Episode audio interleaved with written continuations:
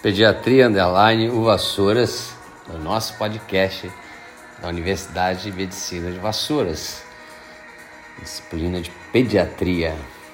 Hoje, para finalizar o nosso terceiro episódio sobre glomerulopatias, eu vou falar de síndrome nefrótica, é uma patologia desafiadora e que geralmente o pediatra, a partir do diagnóstico, tratamento, abordagem inicial, geralmente o pediatra precisa da, do segmento dessa criança com, com um especialista na área pediátrica de nefrologia, já que você vai estar tá lidando com um paciente que vai precisar de tratamento com corticoide em longo prazo, um paciente que geralmente, a grande maioria faz pelo menos uma recidiva, e alguns fazem mais de uma recidiva.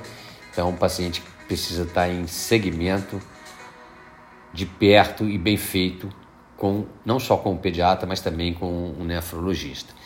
Então, é, lembrando que a síndrome nefrótica, a base desse, desse problema, e aqui a gente vai, logicamente, tá chamando bastante atenção da, da síndrome nefrótica de lesão mínima, que é a mais comum na criança e que felizmente é a que responde bem ao corticoide.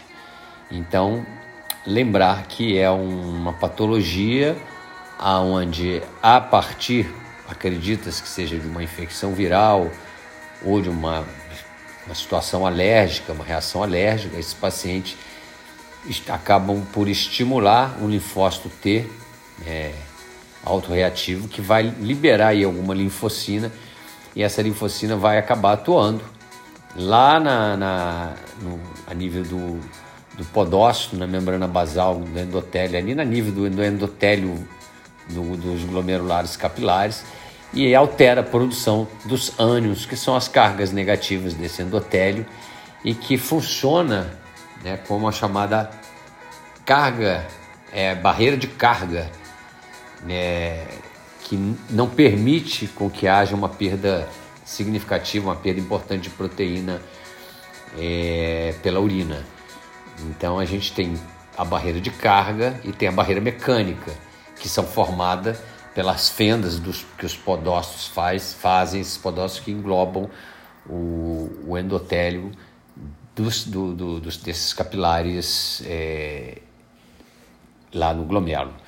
Então, a partir do momento que você tem alteração dessa carga elétrica negativa, você que essa carga elétrica é quem repele a albumina, que é a nossa proteína mais abundante, mas também é de menor peso molecular. E a partir do momento que você não tem mais a carga elétrica negativa ali na membrana, ali no endotélio vascular, você acaba por permitir com que a albumina saia pela urina. Então, isso acaba gerando uma proteinúria maciça ou significativa, que é caracterizado ou através de uma dosagem da proteinúria em uma urina de 24 horas, onde acima de 50 mg quilo dia ou 40 mg metro quadrado hora, ou ainda para alguns 3,5 gramas por metro quadrado dia.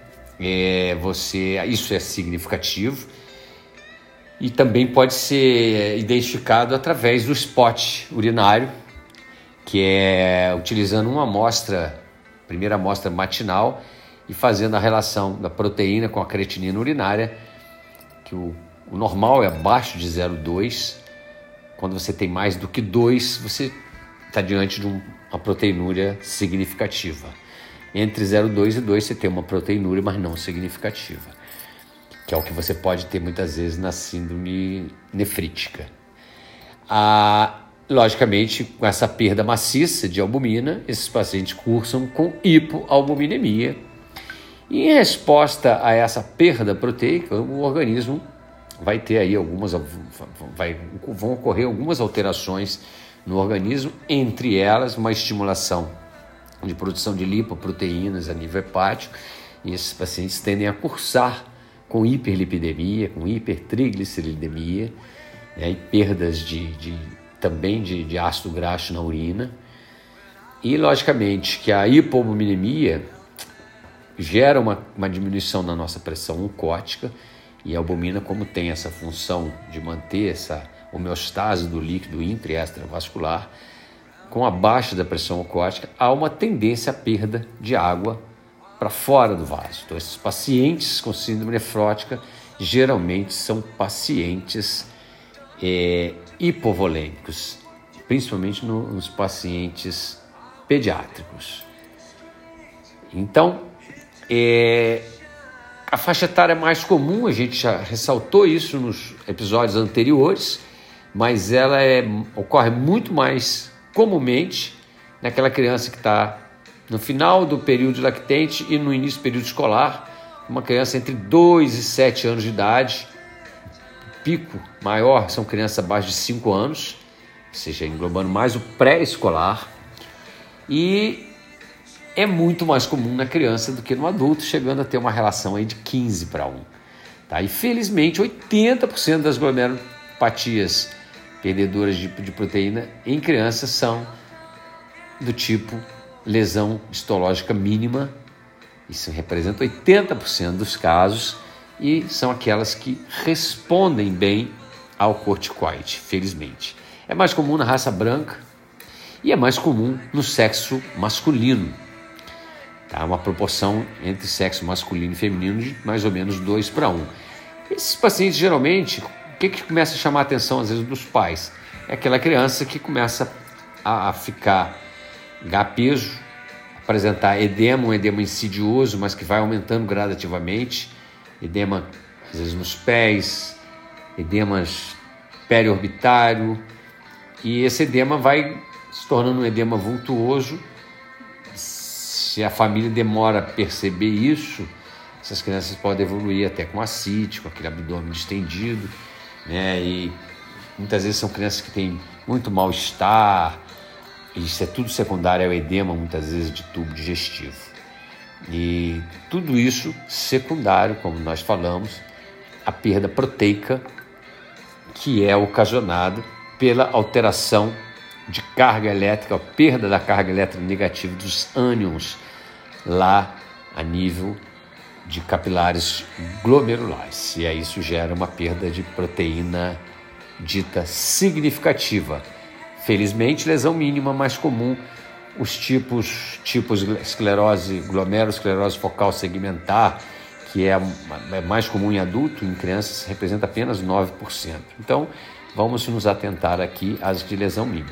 A grande maioria das vezes é uma doença primária é, do rim e secundária, como eu falei, uma, uma reação imunológica que não se sabe muito bem como é o processo, mas existem algumas formas que são secundárias e em criança então você tem que ficar atento.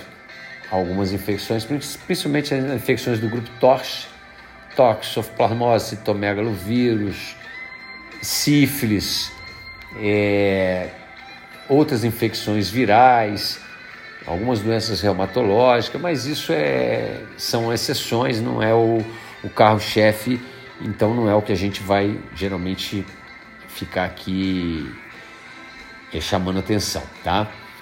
Então, lembrando que a perda da carga da barreira elétrica tende a, a uma perda vultuosa de albumina, que é a, a, proteína mais abundante e a menor de peso molecular, logicamente podem ter perdas de outras proteínas, mas em menores proporção. Então, a partir do momento que você tem uma perda importante de albumina, esses pacientes cursam com hipoalbuminemia, alteração da pressão oncótica e o paciente pediátrico tende a ser um paciente hipovolêmico e o extravasamento de líquido leva ao edema.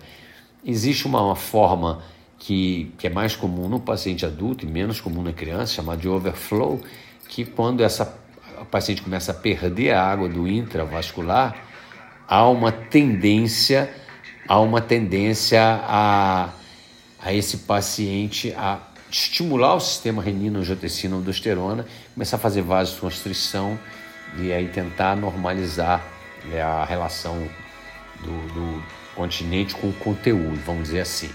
A perda proteica, é, além de albumina, essas crianças também têm perdas de imunoglobulina, principalmente de imunoglobulina G e de imunoglobulina A, Né? Então, é, isso associado ao uso, isso associado à, à desnutrição, e também associado ao uso, né, já na fase de tratamento, de doses altas e prolongadas de corticoide, faz com que essas crianças tenham um alto risco para infecção. Então tem que estar muito atento. Infecção por germe encapsulado, principalmente pneumococo. E o mais comum a gente vai ver é pneumonia, mais quadros de infecção de pele, tipo de subcutânea, tipo celulite. E a mais grave, que pode causar morte, que é a peritonite espontânea. A paralelo à perda de albumina, geralmente há uma estimulação na síntese hepática de lipoproteína, então esses pacientes tendem a fazer hiperlipidemia, com triglicerídeo aumentado, aumento de LDL, e também perdas de outras proteínas podem ocorrer, né? como a gente vai ver é, em alguns casos, por exemplo, você pode ter perdas de proteínas anticoagulantes, né? então você imagina um paciente hipovolêmico, que a, você pode ter uma circulação lentificada em algumas áreas, isso por si só já tem, favorece essa, essa lentificação da, circulação, pode favorecer a formação de, de, de, de coágulos, e esse paciente paralelo, ele perde algumas proteínas anticoagulantes, como quase de antitrombina e proteína C. Então esse paciente pode ter uma tendência à hipercoagulação. Então muito cuidado a gente tem que ter quando vê um paciente desse demasiado, erradamente, por exemplo, usar diurético. Você pode piorar o estado de hipovolemia e aumentar a chance de hipercoagulação. Os pacientes também podem perder a globulina ligadora de, de, é, de ligação da tiroxina e ter alteração da função tireoide.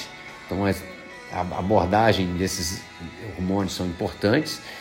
Esses pacientes também podem perder proteína fixadora de colicosferol, que é a vitamina D, e aí, logicamente, ele vai diminuir a absorção do cálcio intestinal e aí vai estimular secundariamente a, a, estimular a liberação de, de paratiro, do hormônio da paratireoide.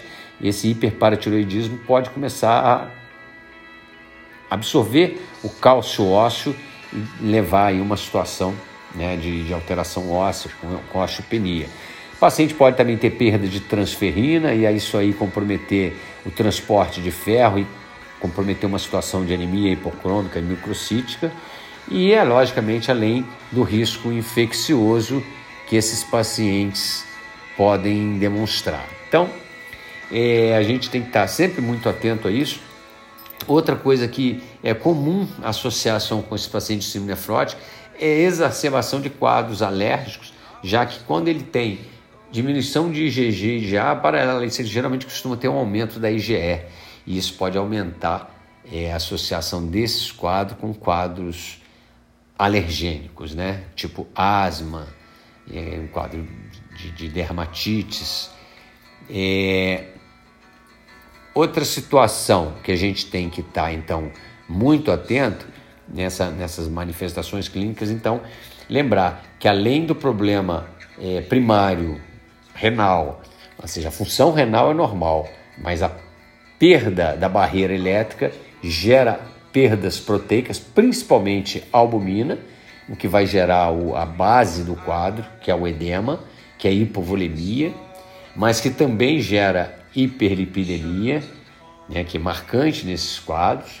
Geralmente o complemento desses pacientes são normais. Esses pacientes, como eu falei, por causa desse edema, eles têm muita edema de, de aparelho digestivo, e aí são pacientes que geralmente cursam com inapetência, tem às vezes são pacientes nauseados, alguns pacientes têm dor abdominal. Alguma coisa, uma coisa que chama muita atenção às vezes da família é a perda de uma urina espumosa, que geralmente é secundário a excesso de proteína nessa, nessa urina. Então, só para ficar é, para tentar clarear, quando a gente fala em proteinúria, a gente está se referindo a, uma, a um paciente que tem uma perda de proteína urinária acima de 4 mg metro quadrado hora. Se você fizer o spot urinário, que é a relação proteína-creatinina, ela está acima de 0,2, mas está abaixo de 2. Quando eu falo em proteinúria maciça ou significativa, eu me refiro a uma proteinúria acima de 40 mg metro quadrado hora ou 50 mg quilo dia.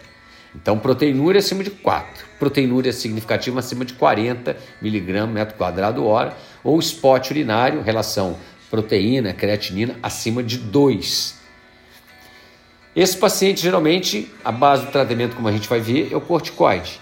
E eu digo que esse paciente fez remissão da proteinúria quando, durante o tratamento, no primeiro ciclo de corticoide, que geralmente duram seis semanas, esse paciente apresenta proteinúria, ele, ele tem uma proteinúria é, não significativa, na verdade, ele não tem, ele geralmente tem proteinúria abaixo de 4 mg por metro quadrado, ele tem uma, uma, perda normal aí de proteína ou uma proteinúria não significativa, mas geralmente ele, ele negativa a perda proteica, ou se você fizer a, o teste da fita, ela vai, vai ter três dias consecutivos como proteinúria negativa na fita. Se você for usar o spot urinário, esse paciente, a gente diz remissão quando ele já, já tem a, o spot com um resultado abaixo de 0,2. Né? E recidiva é aquele paciente que volta a ter, que depois de ter feito uma remissão, volta a ter proteinúria acima de 40 mg por metro quadrado ou um spot, um spot urinário acima de, de 2, né? ou a fita positiva três dias consecutivos depois de já ter tido uma remissão no quadro. É, então, assim, paciente que se apresenta, uma criança nessa faixa de 2 a 6 anos, de 7 anos de idade, que chega edemaciado, exame de urina, te mostra proteína 3, 4 cruzes, spot urinário. Se estiver acima de 2, proteinúria significativa. Logicamente, o padrão ouro é fazer a proteinúria de 24 horas. A gente vai confirmar com ela, mas o spot já praticamente sela para a gente que esse paciente tem proteinúria significativa. Pode ter aí uma hematúria microscópica, na grande maioria das vezes pode ter perda de ácido graxo na urina. É, hemograma, esses pacientes, como eles estão muito hipovolêmicos, às vezes eles falsamente vão ter uma toque um pouco mais alta, mas geralmente são pacientes que estão, têm palidez importante. Perfil lipídico mostrando hiperlipidemia, aumento de LDL, aumento de triglicerídeo. Geralmente a função renal é totalmente normal nesses pacientes. É, proteína total e frações, geralmente você vai ter uma proteína, uma albumina abaixo de 2,5 se você fizer uma eletroforese da proteína, você tem uma alfa-2 globulina aumentada e uma diminuição de gama-globulina.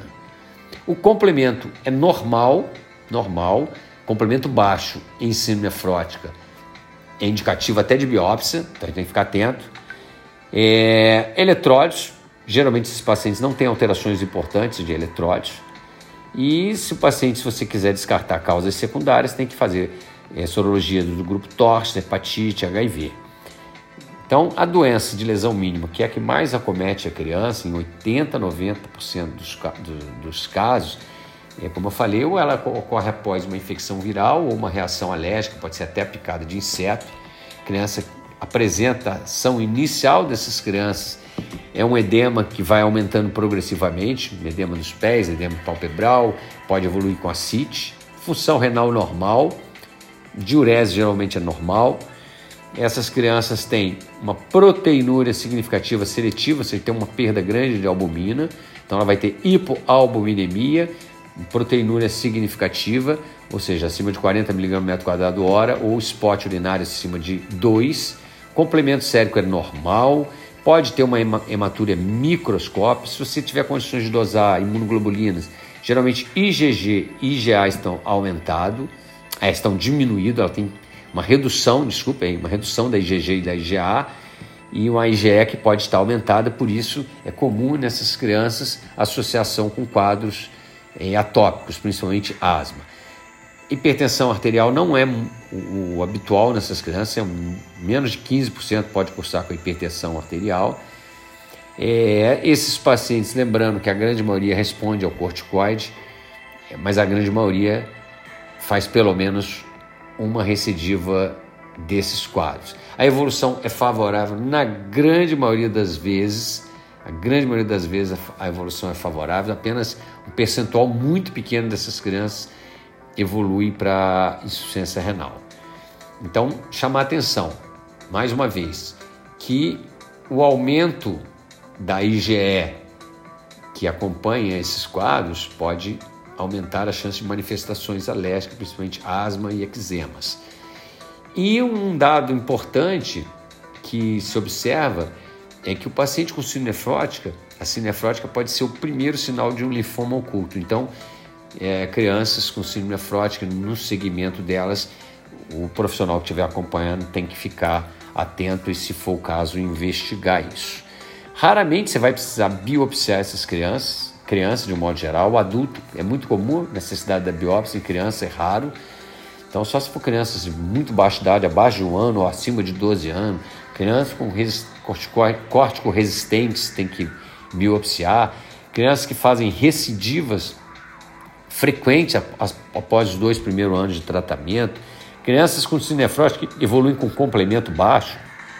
Então, é uma minoria das crianças que vai necessitar de biópsia. O tratamento dessas crianças, geralmente a dieta que você faz para elas hipossódica, é, você pode manter uma dieta normoproteica, não adianta você ficar aumentando a oferta de proteína, porque o que você tem que melhorar é a perda proteica, um repouso relativo, os pais têm que conhecer a evolução, tem que saber, tem que ser informado que o, tratamento é prolongado, que são seis semanas de, de corticoide inicial em dose plena, diária, depois você vai fazendo dias alternados por mais quatro, seis semanas até ele negativar, e depois você vai desmamar o corticoide gradativamente, e eles têm que saber que esses pacientes, a grande maioria faz pelo menos uma recidiva na evolução. Raramente você vai precisar usar diurético, então tem que tomar muito cuidado com a furosemida na nefrótica, já que esses pacientes são hipovolêmicos, e aí se você der uma droga que vai espoliar mais a volemia, esses pacientes têm risco, além da hipovolemia grave, de aumentar a hiperviscosidade e hipercoagulabilidade. Então lembrando que eles têm perdas também de proteína anticoagulantes, antitrombina 3 e proteína C. Então cuidado com diurético, a indicação é apenas se o paciente tiver um edema muito importante e um paciente que não esteja fazendo hipotensão. É, uso de estatinas para crianças com dislipidemia só se estiver com triglicerídeo, triglicerídeo extremamente aumentado e persistentemente aumentado. Ou seja, se você usa no, no, tratamento com corticoide, com a melhora do rim, dessa, dessa, dessa perda elétrica do rim, ele, ele tende a normalizar esses níveis de corticoide. A albumina fazer albumina, infusão de albumina, também não está indicado na grande maioria das vezes. A única situação são pacientes que estão muito hipovolêmicos, muita estabilidade hemodinâmica, em anasarca, com derrame cavitário, derrama de bolso, derrame, edema de bolso escrotal. Esses pacientes você pode fazer de meio a um grama quilo dose da albumina, é, infundindo aí em duas horas, mas isso é uma situação também de exceção. O uso é, das é, bloqueadores das enzimas é, conversor de angiotensina, é, ela, naquelas crianças que porventura, que é uma minoria, faz hipertensão e geralmente é associado ao estímulo do sistema renino-angiotensina-aldosterona, mas também, como eu falei, é uma, uma exceção. Lembrar do risco maior para infecção nesses pacientes, principalmente por pneumococo, por estafilococcus, então, lesões de tipo pneumonia, que são as mais comuns, lesões de pele subcutânea, celulites por estáfilo, todas elas podem evoluir por, sepsis. Então, você tem que tratar esses pacientes de forma agressiva quando eles apresentarem evidências de infecção e lembrar que o quadro mais grave, infeccioso, é o quadro de peritonite espontânea que alguns pacientes podem evoluir não é o, o mais comum, mas é o, o mais grave desses quadros infecciosos. E, o tratamento específico é corticoide, a base do, desses corticoides usa como base a prednisona, geralmente inicia-se com dose de 2 miligramas quilo dia, Hoje, muitos preferiram o cálculo por metro quadrado de superfície corporal, é 60 miligramas metro quadrado dia, dose diária, pode fazer uma vez de manhã apenas, se o volume for grande, é, pode optar por fazer duas vezes ao dia, mas geralmente faz uma dose matinal, então faz diariamente, de quatro a seis semanas. Hoje a tendência a fazer seis semanas tem mostrado uma menor, está é, tá menos associado com recidivas, recaídas. Então, dose plena, 60 mg metro quadrado dia, uma vez ao dia, no máximo duas vezes ao dia, durante seis semanas. Esse paciente geralmente ele vai fazer remissão, ou seja, ele vai deixar de ter proteinúria nesse período. Durante você faz é, três dias seguidos já de proteinúria negativa ou de fita negativa em três dias. A gente diz que esse paciente fez a remissão e aí depois dessas seis semanas você passa a dose para 40 mg metro quadrado dia ou 1 mg quilo dia em dias alternados, uma vez pela manhã também ou dividido em duas vezes. E você vai fazer isso também durante mais quatro a seis semanas. O paciente manteve a remissão, você começa a desmamar fazendo torno um desmame de 0,2 a 0,5 miligrama por quilo da dose plena dele a cada 20 dias até tirar o corticoide. É, se recidiva, vamos supor, se ele fez a remissão e no, no meio do, do tratamento ele recidiva, ou seja, ele volta a fazer proteinúria significativa, ou seja, acima de 40 mg metro quadrado, e aí você volta para a dose plena de 60 mg metro quadrado dia. E aí você vai manter a dose diária até ele ficar três dias seguidos sem proteinúria, ou seja, mais quando ele voltar a ficar três dias sem proteinúria, você novamente volta para a dose de 40 miligramas por metro quadrado. Aquele paciente que nesse primeiro ciclo de 60 miligramas metro quadrado dia durante seis semanas, se ele não faz remissão, ou seja, ele não deixa de ter proteinúria, você diz que ele é resistente ao corticoide, e esses são os pacientes que teriam indicação fazer uso de imunossupressores. Pacientes que fazem muita recidiva, faz, ou é córtico dependente, ou é córtico resistente, alguns aí já com orientação de, nef de nefrologistas pediátricos, pode tentar pulsoterapia com metilprednisolona, mas também são situações já muito específicas.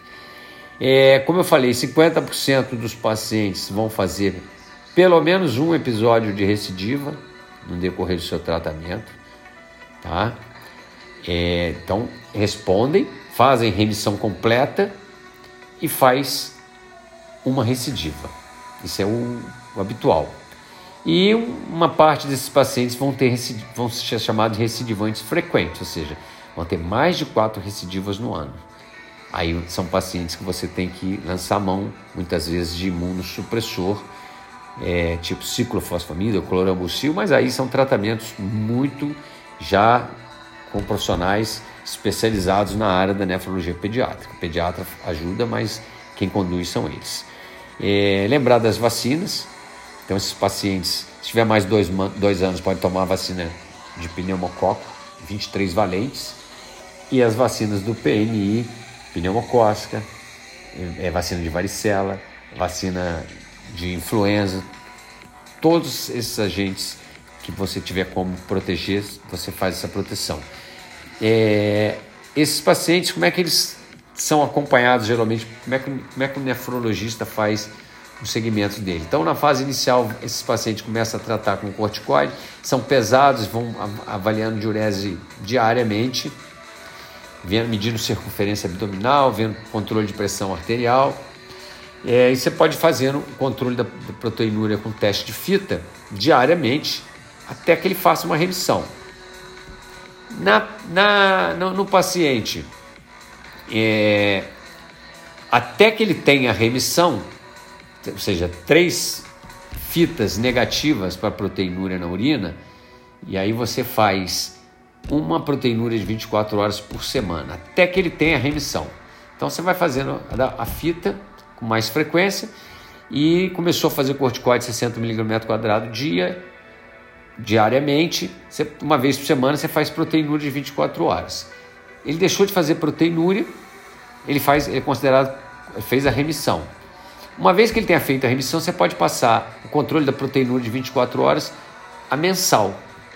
Se ele mantiver a remissão você faz isso mensal durante os primeiros seis meses, depois ele faz, ele faz proteína de 24 horas de dois em dois meses, até que ele faz controle anual já no paciente controlado. Mas como eu falei, aí são pacientes que estão é, sendo acompanhados pela nef nefrologia. A gente diz que esses pacientes são estão curados quando eles estão cinco anos sem crise e já sem medicação. Né? Então a gente tem que ficar sempre atento, lembrar que a recidiva, a grande maioria deles faz pelo menos uma, ou seja, o que é a recidiva? Lembrando, é aquele paciente que a proteinúria dele ficou negativa, ou seja, abaixo de 4 mg quadrado hora, após esse primeiro ciclo de seis semanas de corticoide, fez a remissão. Se ele voltar a ter proteinúria significativa acima de 40 mg quadrado hora, eu digo que ele teve uma recidiva. Lembrar que esses pacientes voltam a fazer corticoide em dose plena. Se ele tiver é, quatro recidivas em um ano ou três em seis meses, ele é considerado como recidiva frequente, tem que associar imunossupressão. Se o paciente faz duas recidivas consecutivas durante o desmame do corticoide, esse paciente é chamado de corticoide dependente. E o paciente que não faz remissão nesse primeiro ciclo de seis semanas com dose plena de corticoide, ele é considerado como corticoide resistente.